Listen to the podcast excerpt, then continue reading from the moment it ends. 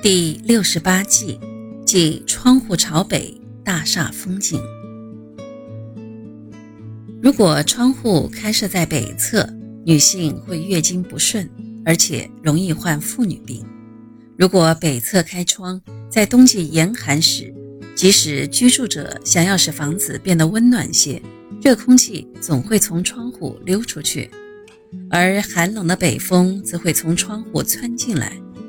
在没有隔热器材和暖气设备以前，严寒刺骨的北风从窗子直驱而入，对妇女的身体的确很不好。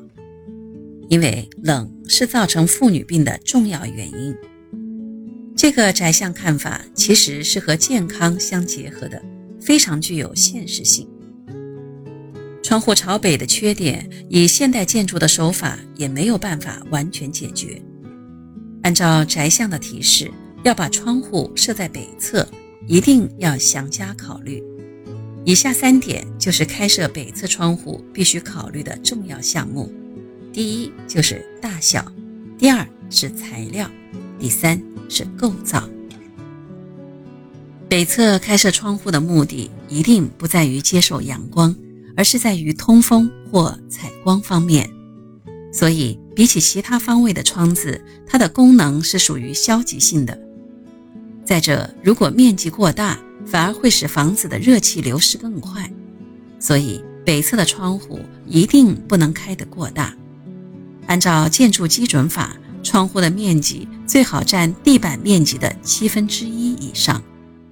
如果北侧只开一个窗户，则其面积可以斟酌放宽。第二个考虑要点是材料。窗户的材料会影响空气的密度以及露水的凝结。要使空气的密度提高，使用铝门窗或钢窗都很适宜。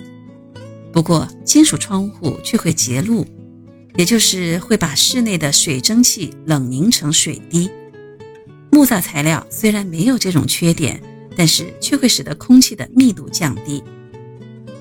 北欧建筑里的窗户很多都是使用厚达十几厘米的木材，而且玻璃也是双层的。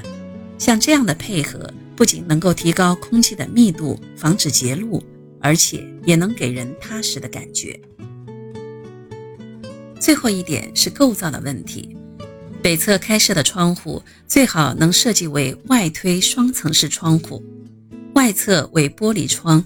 内侧则为玻璃拉窗或纸拉窗，如果能够再加上窗帘，则防寒效果会更好。